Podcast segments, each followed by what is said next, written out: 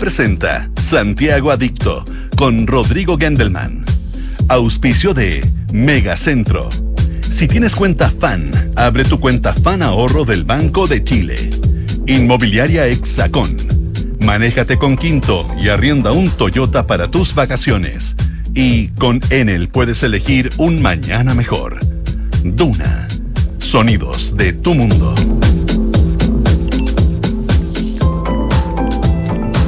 ¿Cómo están? Muy buenas tardes. Martes 20 de febrero les doy la bienvenida. Esto es Santiago Adicto en Radio Duna. Radio Duna, que es la 89.7 en Santiago, 104.1 en Valparaíso, 90.1 en Concepción, 99.7 en Puerto Montt. Así que si nos están escuchando desde Puerto Vara, desde Lota, desde Viña, desde cualquier parte de la región metropolitana, un abrazo para ustedes. Estamos con programación especial en febrero, recordando después de una curaduría que hicimos lo que creemos son los programas más destacados del año pasado. Conversamos hace algunos meses con dos arquitectas sobre los jardines japoneses en Chile. Probablemente si uno le preguntan cuántos jardines japoneses hay en Chile, uno sea capaz de nombrar uno, dos, tres. Bueno, hay más. Les cuento a la vuelta de la música.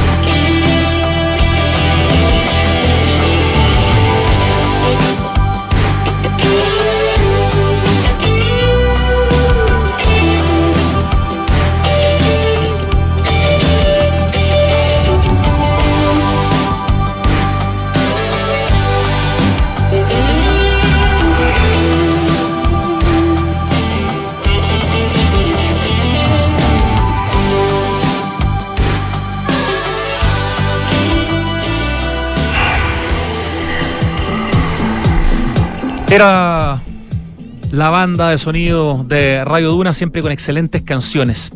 Como les decía, el año pasado conversamos con dos mujeres, dos arquitectas, Romy Hedge y Claudia Larraín, sobre un proyecto Fondart que ganaron y en el cual escribieron, pero todo lo que escribieron no quedó en un paper, quedó en una página web. Me refiero a los jardines japoneses en Chile, la página web jardinesjaponeseschile.cl. ¿Y cuántos jardines japoneses es uno capaz de decir si le preguntan? Yo pues, probablemente todos conocemos en Santiago el del Cerro San Cristóbal. Ok. Algunos conocerán el del Cerro Santa Lucía. Algunos habrán tenido la oportunidad de haber ido a esa maravilla, para mí el mejor que hay en Chile, que está en La Serena. Pero son más. Y es lo que vamos a conocer a continuación, escuchando la conversación con Romy y con Claudia. Hola Romy. Hola Rodrigo, ¿cómo estás? Muy bien, un gusto. Y a Claudia Larraín. Hola Claudia. Hola Rodrigo, gracias por invitarnos. Me soplaron que eras nieta de Ricardo Larraín Bravo.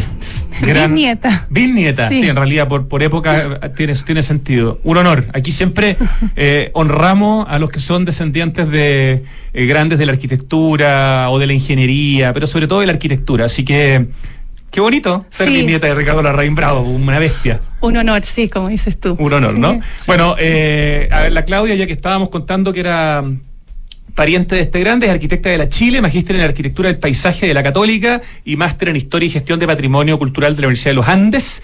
En la actualidad trabaja como arquitecta independiente en proyectos residenciales y comerciales y su experiencia profesional considera su desempeño como diseñadora y como project manager en importantes oficinas de arquitectura tanto en Los Ángeles, California, como en Santiago de Chile. El 2016 cofunda la Corporación Cultura de Paisaje en Chile, una organización sin fines de lucro que se dedica Em, se dedica, espérate que se me perdió la, línea, eh, al eh, de, lucro dedicada de modo exclusivo a integrar al desarrollo de proyectos de puesta en valor y conservación del paisaje en Chile. Ahí sí que sí. Desde el año 2017 se desempeña también como profesora asociada adjunta de la Escuela de Arquitectura de la Católica y su foco de interés es el conocimiento sobre las características, valores y singularidades de los paisajes culturales chilenos a partir del estudio del medio físico de la construcción histórica del territorio, de su uso y su aprovechamiento a través de actividades socioeconómicas y de las percepciones que los seres humanos tienen y han tenido de él. Romy Hedge, por su parte, arquitecta y magíster en arquitectura de la Católica, amiga de este programa, hemos conversado varias veces con Romy, PhD en Historia y Teoría de la Arquitectura en Princeton 2009, ese es el año en que ese es el año en que te titulas de, tu doctorado. Romy? Así es, que di el examen de grado. Exacto, investigadora y académica de la Escuela de Arquitectura de la Católica. El 2015 cofundó el sitio web Loftscapes, L-O-F-Scapes, Loftscapes, cuyo objetivo es construir una plataforma de discusión crítica acerca de la transformación del paisaje chileno.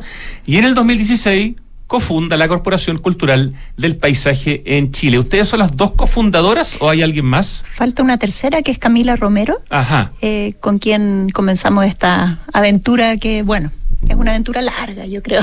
Tiene para rato también. Proyecto de vida casi. Del paisaje en Chile. Bueno, la Romy además es columnista de la revista Vivienda y Decoración, una vez al mes, ¿no es cierto, sí. Romy? Y este sábado, en Vivienda y Decoración, apareció un artículo a dos páginas llamado Naturaleza Serena, que habla del tema que nos convoca que es un proyecto Fondart, que en vez de ser un libro o una investigación que quede ahí guardada en una universidad, que es muy importante, pero que a veces le llega a pocas personas, es un proyecto que está pensado eh, de manera mucho más pública y por lo tanto es una web.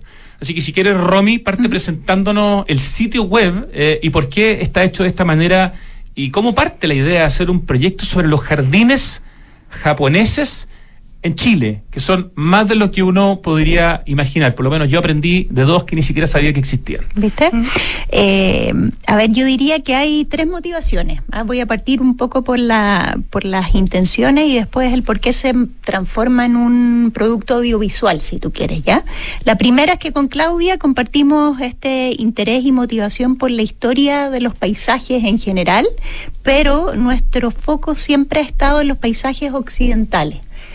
Y de vez en cuando, o de cuando en vez, como dicen por ahí, llega algún o algún estudiante que nos pregunta cosas de eh, jardines de Oriente. La saca de la zona de confort del mundo del paisaje occidental. Sí, no lo, dijiste perfecto, tal, cual. Eh, y entonces, claro, uno dice, mira, en verdad no, no, conozco mucho, no soy experta en eso, etcétera, pero déjame averiguar y te comento. entonces, uno va copiando esas inquietudes, ¿te fijas? Entonces, por un lado está esa inquietud que es poco o raro, pero aparece eh, ocasionalmente. Por otro lado, teníamos eh, también el interés, y esta es una iniciativa que yo me la declaro absolutamente de Claudia, de saber algo más de quién fue probablemente el, arquitecto em, del paisaje o paisajista de ascendencia japonesa más conocido en el momento en que era ideal tener esa, esa combinación que es en pleno movimiento de arquitectura moderna y su expansión y apogeo en Chile, eh, que fue Luis Nakagawa Owada. Sí, vivió muy poco, lamentablemente. 42 años, mm. sí. Entonces, eh, con la Claudia habíamos conversado y en el contexto de la corporación también el poder eh, saber algo más de este señor. ¿ya? Entonces, segundo punto fue ese. Y tercero, que también con nuestra experiencia en la universidad sabíamos que muchas de las cosas que hacíamos quedaban relegadas a veces al ámbito académico y de nicho. Entonces teníamos las ganas de sacar esto a un eh, público más masivo. Y es ahí el porqué, y ahí te contesté. Eh, esto más bien se manifestó en más que una página web, yo creo que la gracia son estas cápsulas audiovisuales que cuentan la historia eh, de estos, estos paisajes. Cápsulas que están muy bien hechas, Claudia Larraín, eh, que realmente te dan un contexto súper interesante. Eh, hay dos que están pendientes que queda todavía por subir y de aquí a la próxima semana entiendo ya estaría terminado, digamos, el proyecto para que uno lo pueda ver completamente, pero hay mucho que ver ya en jardines japoneses en chile.cl. ¿Qué fue lo primero, Claudia Larraín, que a pesar de estar metida en este tema hace tanto tiempo, como dice la Romy, de estar tan metida en el mundo del, paisaje desde la visión occidental, aprendiste o te sorprendió con esta investigación? Eh, me sorprendió que eh, el jardín como, se transforma finalmente en un elemento de traducción cultural e interculturalidad y intercultural entre Japón y Occidente finalmente. O sea, el jardín en el fondo sintetiza y de manera tangible la relación nipona con la naturaleza. Y eso, al momento en que Japón se abre hacia el mundo exterior, empieza a dar cuenta de esa relación a través del jardín. Pero a la vez el mundo occidental influye en esa idea. En el fondo, el, jardín japonés no es una creación eh, puramente nipona, sino que hay una interacción entre Japón y Occidente en la configuración de lo que hoy son los jardines eh, japoneses. Eh, cuéntanos, Romy Hedge, cuáles son los cinco jardines japoneses que hay en Chile, porque como digo, hay algunos que son obvios y otros que son nada de obvios y están distribuidos en distintas partes de nuestro país y llevan algunos mucho tiempo y otros poquito. Así que es bien interesante primero saber cuáles son los jardines japoneses de Chile. Sí, nosotros nos abocamos, eso es re importante, a los jardines japoneses públicos que existen en Chile. ¿ya? punto, eh, claro. Entonces tenemos al del Cerro Santa Lucía, que en rigor es un pedacito dentro de un proyecto mayor tenemos el del parque, perdón, el de la ciudad de Antofagasta. Ah, diciendo en orden cronológico, ¿no es cierto? Sí, claro. 1958, el del Cerro Santa Lucía. Así es. 1963, eh, creo, es el de Antofagasta. El de Antofagasta, después está el de La Serena, eh, que también se conoce como Cocoro Noniwa o Jardín del Corazón. Ese es espectacular, pero eso es un paréntesis. ¿eh? Y es el más grande de Latinoamérica. ah, ya, Así que no es menor. Es, bien impresionante. 26 mil metros cuadrados. Y no es la atracción que tú esperas encontrarte en La Serena, entonces es como un regalo, sorpresa que haya un jardín japonés de esa, de esa envergadura. Así es. Después tenemos, por cierto, el del Parque Metropolitano, que es del año 1978, pero que tuvo dos remodelaciones, siendo la más importante la última, el 2017 y em, el Parque japonés de Constitución, que es del año 2006. Ese es el más nuevo. Sí. yo les confieso, yo del de, Antofagasta, que es súper antiguo, y desde la Constitución no tenía la menor idea de la existencia. Mm, mm. Y yo creo que hay muchos santellinos, eh, Claudia, que quizás no saben que en el Cerro Santa Lucía está el primer jardín japonés de Santiago, en parte porque no está probablemente parecido a cuando fue inaugurado, está un poquito abandonado, un poquito no, no, no suficientemente querido, digamos, ¿no?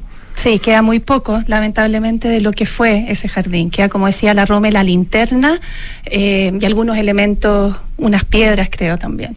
Y eso sería.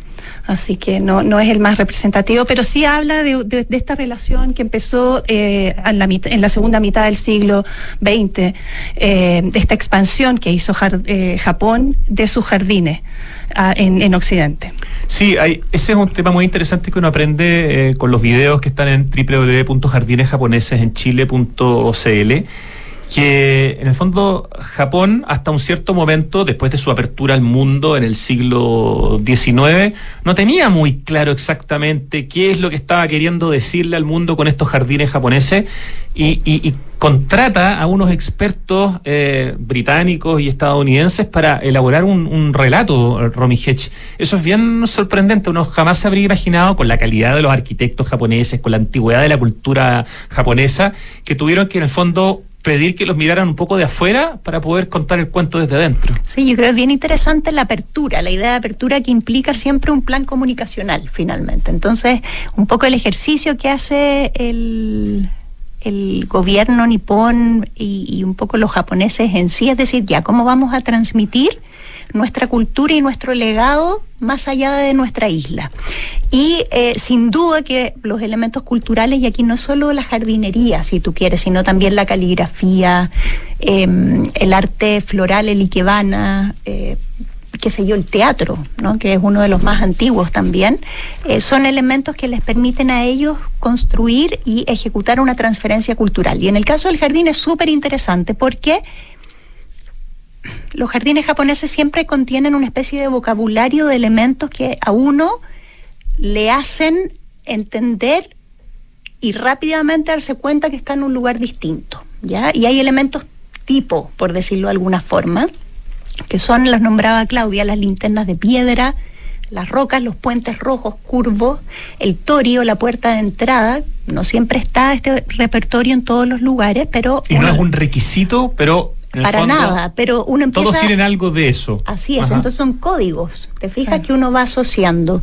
Y después tú tienes eh, los árboles, ¿ya? las especies vegetales características donde sin duda la clásica es el cerezo en flor, ¿sí? que es una especie de pasaporte eh, cultural que Japón utilizó especialmente después de la Segunda Guerra Mundial eh, y básicamente lo utilizó como una suerte de eh, elemento de relaciones internacionales, si se quiere. La donación de cerezo fue una medida diplomática que Japón utilizó para poder eh, configurar y reconstruir sus relaciones con Occidente. Entonces, los jardines, en cierta medida, lo que hacen es transferir grados de eh, lo que nosotros entenderíamos como cultura japonesa a partir de ciertos elementos. Pero de ahí a entender el modo en el cual esos elementos se relacionan para configurar una composición que da cuenta de la, la, esencia, si tú quieres, ¿no? De la cultura japonesa es otra conversación, ¿te fijas? Porque son la interpretación es una cosa y la mediación y otra cosa es la descripción e identificación de estos elementos. Es otra historia, como dicen ustedes en cada uno de los videos que presentan para que nos siga mirándolo. Estamos conversando con las arquitectas del paisaje Romy Hedge y Claudia Larraín sobre su proyecto Fondart llamado Jardines Japoneses en Chile.cl para que se metan a la web y lo vean. No tiene cuenta de Instagram esto no. hasta el momento. Tiene está la web donde están los videos, ya están subidos la gran mayoría, son de muy buena calidad los videos en términos de la narración, en términos de su música. Es todo muy zen, todo muy calmado, muy en la onda de un jardín eh, japonés. Eh, y estamos justamente hablando de que para Japón, en el fondo, esta es una manera de hacer diplomacia cultural, podríamos decir, ¿no? De, de venderle, en el buen sentido de la palabra, una imagen al mundo que no es completamente fidedigna en el sentido de que no hay, Claudia, un jardín japonés, super ultra japonés, eh, ni siquiera en Japón, eh, pero que sí en algún momento se discutía que era necesario que tuviera algunos requerimientos básicos, como que lo diseñara un jardinero japonés y que no agarrara cualquiera si pudiera ser un jardín japonés. Cuéntanos un poco de, de esa como filosofía detrás de, de, de, este no purismo, pero al mismo tiempo de ciertos requisitos. Sí, bueno, en, cuando lo cuando empiezan a aparecer los jardines eh, japoneses en Occidente, el primero fue en la feria de, en la Exposición Universal de Viena en 1873 y eso después conlleva a muchos eh, millonarios de la Gilded Age a empezar a querer a, como eh, en el fondo admirados por esta belleza exótica empiezan quieren hacer estos jardines también en sus casas. Entonces ellos fueron grandes promotores también de esta primera moda de jardines y con esto, y empiezan a aparecer después en las otras exposiciones. Y con esto eh, surge entonces la pregunta sobre la autenticidad del jardín japonés. ¿Qué tan auténticos son estos jardines japoneses? Incluso en, el diario eh, The Times, en esa época, hubo varios eh, artículos al respecto. Entonces, y ahí empieza esta, esta, esta discusión.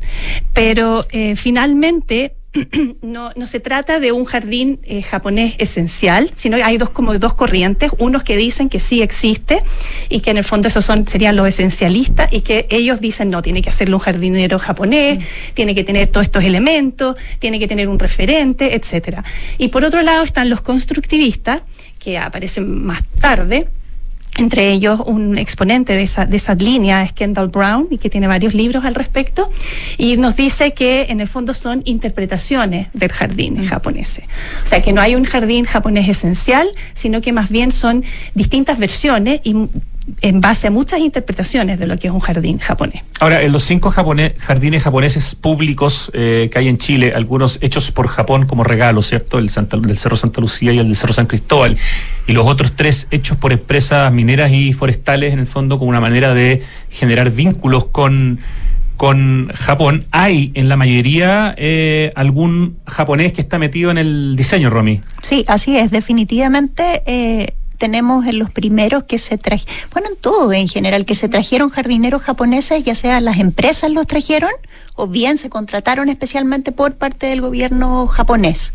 Eh, y esa fue, es una de las características. Lo más bonito, y sobre todo en el grande, en el de La Serena, es que esos mismos jardineros eh, capacitaron y formaron a quienes serían cargo de la mantención de los jardines. Y yo creo que eso también es muy interesante como legado cultural, que no es solamente, y algo que estamos muy acostumbrados a veces en Chile, inaugurar un proyecto y después nos olvidamos que esto hay que mantenerlo, sobre todo un lugar vivo como un paisaje, parque, jardín. Eso explica probablemente la, la, buena vejez que ha tenido el Parque de la Serena. Eh, yo lo conocí hace algunos años y estaba como si lo hubieran hecho, lo hubieran inaugurado el día anterior. O sea, un parque del año 1900.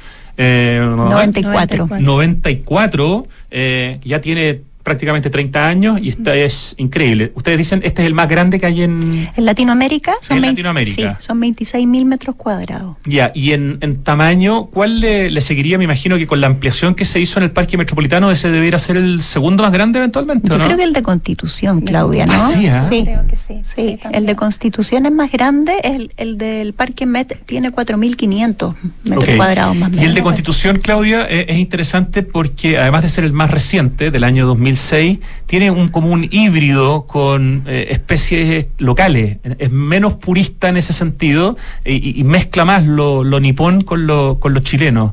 Sí, así es. Y, eh, también busca, eh, ese jardín principalmente busca más la contemplación, promover la contemplación y la espiritualidad en el recorrido y en, y en la observación del jardín. Y, bueno, y como dices tú, también se trata de adaptar a las especies y al clima del, del lugar donde se van a instalar estos jardines japoneses.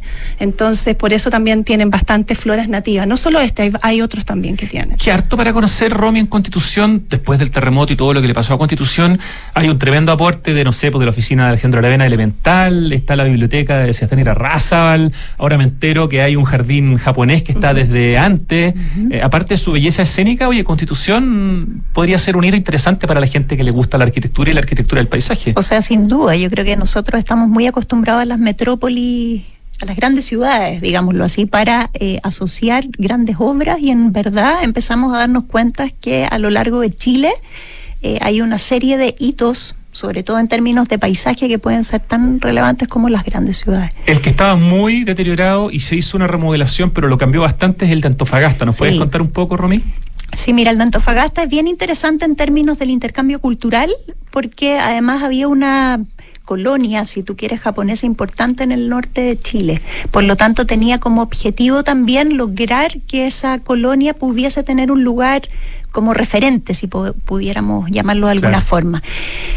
El, el, el lugar es digamos, no es ideal. Está como cerca de la, de la, Es una suerte de bandejón central, ¿ya? Si lo podemos calificar, em, tiene muy poquitos elementos, eh, está cuidado como plaza pública. Nosotros fuimos bien, o sea, lo, a ver, lo presentamos en su lógica eh, de composición.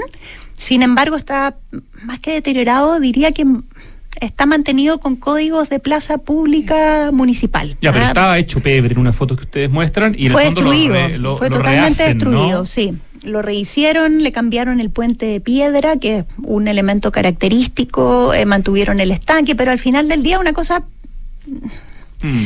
Sí, no, no, sé, tú, eres más elegante para decirlo, yo estaba bien, bien, bien miradito a menos, digámoslo así, yo creo que con poco cariño. Una, ah, eh, mezcolanza en el fondo media, rara. media, rara. pero, pero califica por lo menos por, por espíritu, por inauguración y califica en el sentido de este, eh, en este caso es un parque hecho, en este caso desde la, desde la empresa privada o desde Japón desde la empresa. Desde la empresa privada, ¿no es cierto? Sí, que, en el fondo quiere, quiere hacer un gesto eh, importante. Hay otra cosa, sí, para rescatar algo, ¿no? De, de, ese caso, que también se repite en los otros, es el trabajo en madera. Yo creo que otra de las características de los jardines japoneses o parques japoneses que podemos encontrar en Chile es el trabajo eh, en madera que se ha hecho en la construcción o reconstitución de pérgolas o casas del té o en los mismos puentes, que es algo quizás es súper obvio para nosotros chilenos, pero es una característica que nosotros eh, tenemos en términos de construcción y en términos de arquitectura. Y eh, hay momentos bien esplendorosos. ¿ah? En estos casos, eh, yo en lo personal destaco el trabajo del Parque Metropolitano, que es bien notable, incluía esa suerte de plataforma para, para la apreciación de, de, la floración del cerezo. Con su remodelación del año 2017, ¿no? Que lo hizo crecer de manera importantísima. Sí. Eh, y fue muy curiosa la inauguración porque llegó mucha gente y parecía un parque donde la meditación era lo menos importante y la gente gritaba y hubo una polémica en los medios. Pero al poco tiempo yo siento que como que ya la gente entendió que era un parque un jardín japonés y no una plaza pública. Eh, yo creo que en defensa de los usuarios y esta es otra de las características de los parques y jardines occidentales es que nosotros acostumbramos a que en esos lugares podemos recrearnos en grupo masivamente. Por ende, cuesta eh, entender que hay ciertos lugares donde el silencio, la meditación y la contemplación son características intrínsecas. Entonces, en verdad es otra cultura, ¿ya? Eh, y por ende, eh, entender eso requiere un ejercicio de mediación y de interpretación que no es obvio. Y por eso en muchos parques, no solamente, o sea, en jardines japoneses, no solamente aquí en Chile, dicen no pisar, no tocar, no bañarse, no, o sea, un montón de restricciones generalmente. Y no solo en Chile, en Estados Unidos, en Europa también todos los jardines japoneses tienen todo esto, eh, casi como a la entrada, una, un código de cómo manual de uso, ¿no? ¿cómo se llama? usar el lugar.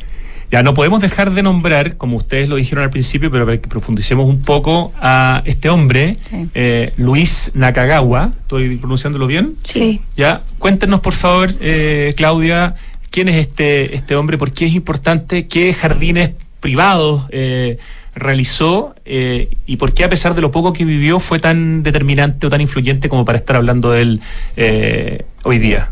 Sí, bueno, Luis Nakagawa es, eh, fue eh, el arquitecto, o sea, eh, en el fondo el paisajista de moda entre los años 60 y 70, podríamos decir, en que la élite santiaguina era muy demandado por ella.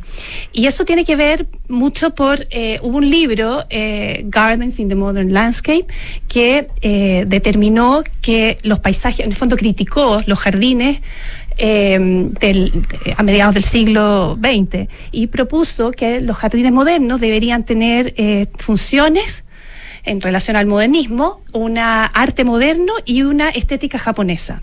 Y ese libro fue determinante en, el resto, en muchos de los otros paisajistas y en la historia del paisajismo. Y justo coincide con que Luis Nakagawa eh, es hijo de inmigrantes eh, japoneses su papá tenía un vivero y se dedicaba al arte del bonsai, entonces él aprende la jardinería y las técnicas japonesas con su papá. Y coincide el movimiento moderno con la presencia de Luis Nakagawa en este lugar. Y creo que eso hizo que como, como que se surgiera esta figura en el contexto nacional. Y bueno, eh, Luis Nakagawa se destacaba eh, por por, en, sus jardines por la topografía, los movimientos topográficos, una selección muy rigurosa del material vegetal eh, y la presencia del agua. Esos son componentes que siempre aparecen en sus jardines. Hay dos proyectos, Romy, de Luis Nakagawa que son determinantes y que hoy día son semipúblicos, en el fondo, o públicos en algunos momentos, ¿no es cierto? Eh, especialmente uno que era casa privada, pero se transformó en un museo, y el otro un colegio en el fondo que también eventualmente es posible quizás de visitar en algún momento, por lo tanto eh, vale la pena nombrarlos de, con, de mayor forma todavía. Sí, yo te hablaba hace un rato de los cinco jardines públicos y estos en rigor, como tú bien dices, son semipúblicos. Uno es el Museo de la Moda, que era la Casa Yarur. Eh, y el otro es. De la Rein. Prieto, y, Lorca, creo que no sé y Lorca, sí importantísima oficina de arquitectura que entre otras cosas hicieron las torres de Tajamar junto con Brechani, Valdés, Castillo y Dobro. O sea, son importantes en el movimiento moderno. Así es. Hay un libro, perdón que te interrumpa, de Alfredo Jocelyn Holt, que se llama La Casa del Museo, que es una joya de libro y es el único libro además donde se ha investigado sobre Walter Lorraine Prieto de Lorca, pero eso ya se habla mucho también de Nakagawa, es una joyita de libro de, gran, de este gran profesor de historia e historiador Alfredo Jocelyn Holt. Cierro paréntesis. Sí, yo le cobro sí que no habla tanto de Nakagawa, para ah, pero, me acuerdo lo que menciona, por lo, menos. Menciona, sí, sí. sí. Eh, obviamente acudimos a él. Y el, de ese jardín, bueno, está muy bien mantenido, por supuesto. Em, el museo se ha preocupado de eh, mantener los rasgos esenciales de la casa. A mí me parece que eso es, es un, es un regalo, en cierta forma, ¿no? Para, para la ciudad. y, plena para el país. donde ya no queda ningún Ni decir, jardín o sea, privado. de hecho, eso me voy a distraer un instante también, pero es bien importante porque Claudia, cuando discutíamos sobre este personaje que en verdad no teníamos idea quién era, para ser honesta, correcto, eh, ella hablaba de que se acordaba de ciertas casas en el sector de Vitacura que tenían esta estética, vamos a llamar, no sabíamos si eran de él o no, pero todas estas casas ya no existen porque efectivamente fueron demolidas y construidas y transformadas en edificios, entonces este en verdad es una suerte de patrimonio en ese sentido. Y el otro proyecto que yo me atrevo a decir es que, mm, al menos en su sector de acceso, está bastante bien mantenido. En la lógica de Nakagawa es el Colegio San Ignacio del Bosque, em, en la calle Pocuro. ¿Qué, ¿Qué colegio? Para mí el más lindo de Santiago. Sin duda por lo menos a los que les gusta la arquitectura moderna, o sea, no, hay un colegio más alucinante. Sí, incluso antes del COVID es un colegio de puertas abiertas, tenía la lógica al menos de, de antes de la pandemia, no sé ahora porque no he vuelto, de que uno como vecino, yo vivo bastante cerca, podía entrar los fines de semana, ocupar las canchas, eh, y así uno, eh, en rigor, no, no, paga entrada para entrar. Sí, claro. Es de Alberto Pibonca, uno de los grandes arquitectos de nuestro país, con Patricio Schmidt. Y hay un libro de Cristóbal Molina sobre Alberto Pibonca, donde está ahí bien relatado el trabajo del colegio. Qué colegio más extraordinario. Sí, de hecho, Cristóbal nos, aprovechamos de agradecerle, nos ayudó bastante en esa, en esa cápsula y en dilucidar qué quedaba de Nakagawa dentro del colegio. Em, y la gracia también de ese equipo que tú nombraste a los arquitectos es que es una obra interdisciplinaria, si se quiere. O sea, tenemos, em, el, por ejemplo, el mural de Carreño, ¿no? en el exterior. claro, Entonces, la hay, pocuro. Hay artistas involucrados, eh, está este paisajista involucrado y eh, para quienes visiten hoy, ahí también hay muchas transformaciones, a ojo. Pero estas especies de rocas erráticas aisladas como menires, para los que leyeron Asterix y Obelix alguna vez, famosos menires, los van a distinguir. Eso es eh, un trabajo neto de Luis Nakagawa en ese lugar. Y también esta especie de estanque rectangular que está en el acceso que no tiene ninguno de los materiales vegetales originales donde habían, hemos hablado con exalumnos que recordaban que eran unas especies de bosques de bambú. Eh, no hay registro de eso necesariamente, pero eh, era un jardín seco ¿Te fijas? El jardín seco clásico japonés, aquel que un jardinero rastrilla la arena. Ah, claro. ¿Ya? Para, eh, que es parte de un ejercicio de meditación también. Tiene una cosa también preciosa y que requiere tiempo y tranquilidad. Es lo contrario del apuro, ¿no? Así es. Es la mantención de un jardín, lo que significa, ¿no? Y las rocas, eso es súper característico. Y lo otro que construyó Nakagawa en el interior fue lo que se llamaba el Jardín de Rosas, que hoy día está entre el para quienes eh, conocen el, colegio en el sector de los pabellones eh, de los cursos menores de, qué sé yo, prebásica y básica inferior, eh, que hoy día hay una virgen o algo, pero hay una especie de murete de rocas que todavía nos recuerda a Nakagawa. Una última pregunta, porque ya no nos queda casi tiempo. ¿Encontraron algún libro que como referencia de jardines japoneses en el mundo, porque claro, cuando uno ve estos cinco jardines en Chile, dice que ganas ahora de ver un libro que nos muestre, por ejemplo, no sé, los jardines japoneses en Latinoamérica. Yo conozco solo el de Buenos Aires, que también es maravilloso, pero debe haber probablemente quizás en cada capital de, Sudamérica y de otras partes del mundo algunos o varios jardines japoneses.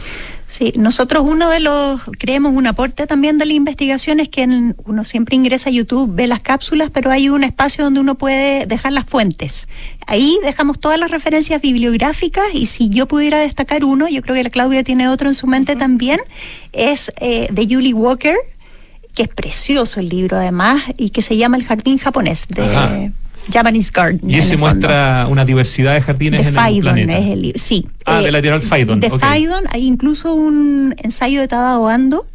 Eh, trae distintos ensayos que hablan de las de las dualidades, ¿ah? la naturaleza y em, el simbolismo, eh, la meditación y la, la, vida en la ciudad, etcétera. Entonces va mostrando la historia del jardín japonés a través de contrapuntos y con muchas fotografías en Japón. ¿Repite el nombre de la autora? Eh, Julie Walker.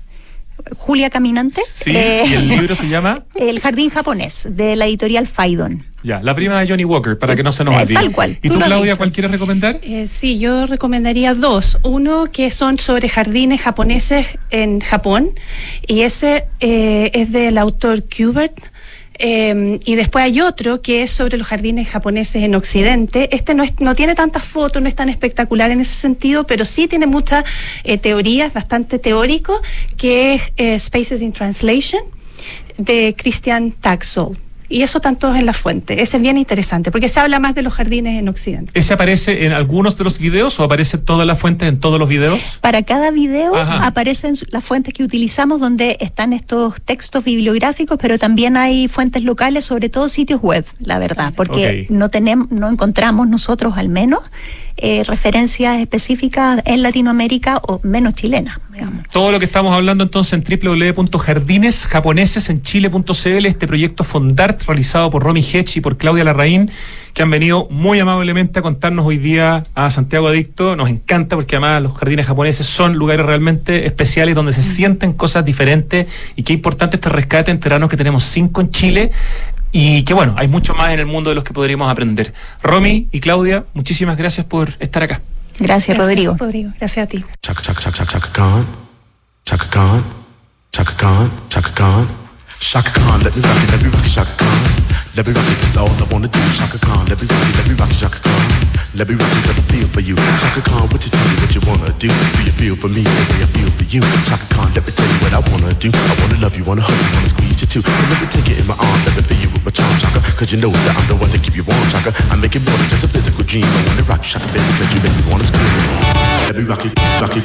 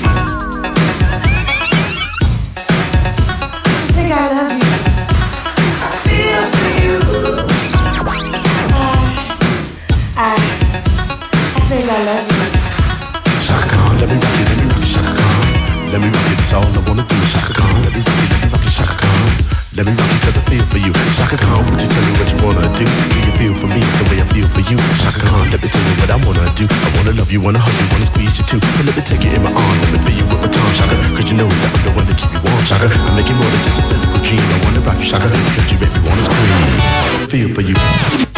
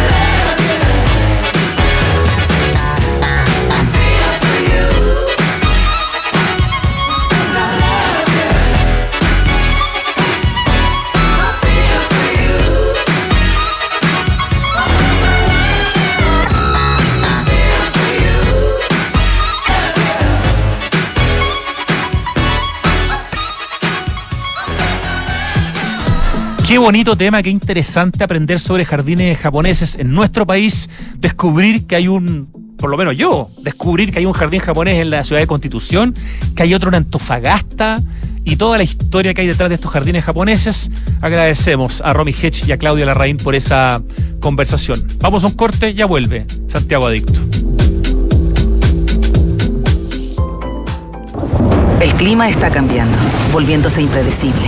Más frecuentes y extrema sequía en la región metropolitana. Pero en Aguas Andinas creamos BioCiudad, una iniciativa para dar soluciones concretas frente al cambio climático. Hemos construido nueva infraestructura para la ciudad y hoy seguimos avanzando, impulsando el uso de nuevas fuentes de agua para entregar nuevas soluciones a Santiago, para que el cambio climático no cambie tu vida. Infórmate en biociudad.cl. En pleno barrio El Golf, se emplaza el espectacular edificio Isidora y Benjamín de Inmobiliaria Hexacón. Una experiencia única de diseño, arquitectura y conectividad en una de las esquinas clave de Las Condes. Isidora y Benjamín es un proyecto boutique con exclusivos departamentos de uno y dos dormitorios, algunos con jardín privado y cuatro penthouse de dos pisos y con azotea privada. Conoce más en hexacon.cl. Continuamos en Santiago, donde la temperatura está perfecta para tener una escapadita al sur, pasear por el lago, visitar el volcán y todo con Quinto. Este verano aprovecha el 20% de descuento en Quinto y arrienda el Toyota que quieras para tus vacaciones. Descarga la app Quinto Share y conoce nuestros puntos de retiro y modelos disponibles. Quinto, promoción válida durante enero y febrero 2024 usando el código verano Quinto en tu app Quinto Share Latam. En Megacentro damos espacio porque sabemos que así llenamos de vida a los barrios. Por eso creamos infraestructura que combina bodegas, oficinas, comercio y áreas para actividades culturales con el fin de promover el encuentro de nuestros vecinos y aportar a la ciudad. Somos Megacentro, líder en el desarrollo de soluciones de bodegaje a la medida. En febrero, disfruta lo más rico toda la semana con tus tarjetas del Chile. Lunes, 20% de descuento en la Pet Chocolate. Martes, 40% de descuento en Pizza Hut y Telepizza. Y 30% de descuento en Mamut. Miércoles, 30% de descuento en Doggies, Tommy Beans y Juan Maestro. Jueves, 30% de descuento en KFC, Wendy's y China Walk. Viernes, 30% de descuento en bebidas preparadas en bar en Starbucks. Conoce tope y condiciones en bancochile.cl. Banco de Chile. Qué bueno ser del Chile. Cada vez son más las personas que usan energías limpias para moverse. Y Enel trabaja para hacer realidad el Chile del futuro, generando y entregando energía limpia, más conveniente y amigable con el medio ambiente. Enel.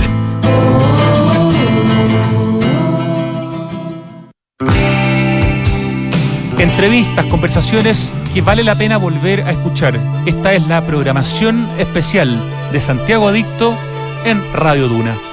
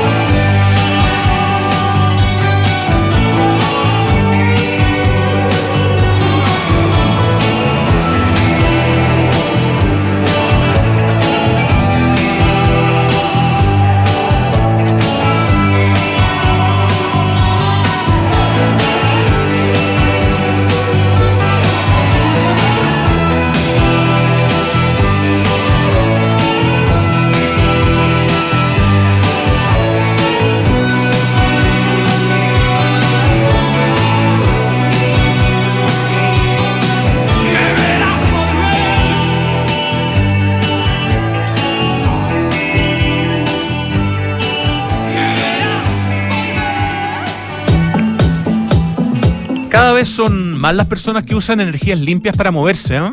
Y Enel trabaja para hacer realidad el Chile del futuro. ¿Cómo?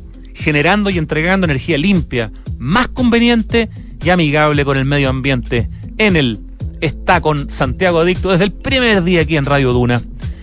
En febrero te invitamos a disfrutar de los mejores beneficios pagando con tus tarjetas del Chile. Banco de Chile. Qué bueno ser del Chile. Invertir hoy en departamentos es una excelente opción y en Hexacón Inmobiliaria te entregan la mejor asesoría para que puedas rentabilizar tu futuro. Hay oportunidades especiales en edificios con entrega inmediata, como Casa Bustamante en Ñuñoa. Cotiza y compra departamentos desde 3100 UF con una excelente ubicación, excelentes espacios comunes y plusvalía. Hablemos de tu próxima inversión en hexacon.cl. Y para que en este verano no te quedes en casa, en Quinto, Quinto con K, tienen un 20% de descuento con el código Verano Quinto. Descarga y regístrate en la aplicación Quinto Share y arrienda el Toyota que quieras. Para que vayas a todos lados, por supuesto. Cinco cosas que pueden mejorar tu día. A ver, una exquisita variedad de comidas, bebidas de todos los sabores, buena música, tus mejores amigos y el mejor panorama. Todo lo encuentras en Santiago Open Gourmet. Nos esperan todos los días en la terraza SOG de Open Kennedy. Más información en www.sogopen.cl. Biociudad, una notable iniciativa de aguas andinas con soluciones concretas para el cambio climático. Infórmate y descubre más en biociudad.cl. Con la más amplia, diversa y flexible oferta de infraestructura industrial y bodegaje del país, Megacentro te da el espacio que necesitas para que puedas dedicarte con tranquilidad a construir el futuro. Termina así Santiago Adicto. Estamos durante febrero repasando y recordando lo mejor de este programa el año 2023. Que tengan una muy buena tarde. Nos encontramos muy pronto.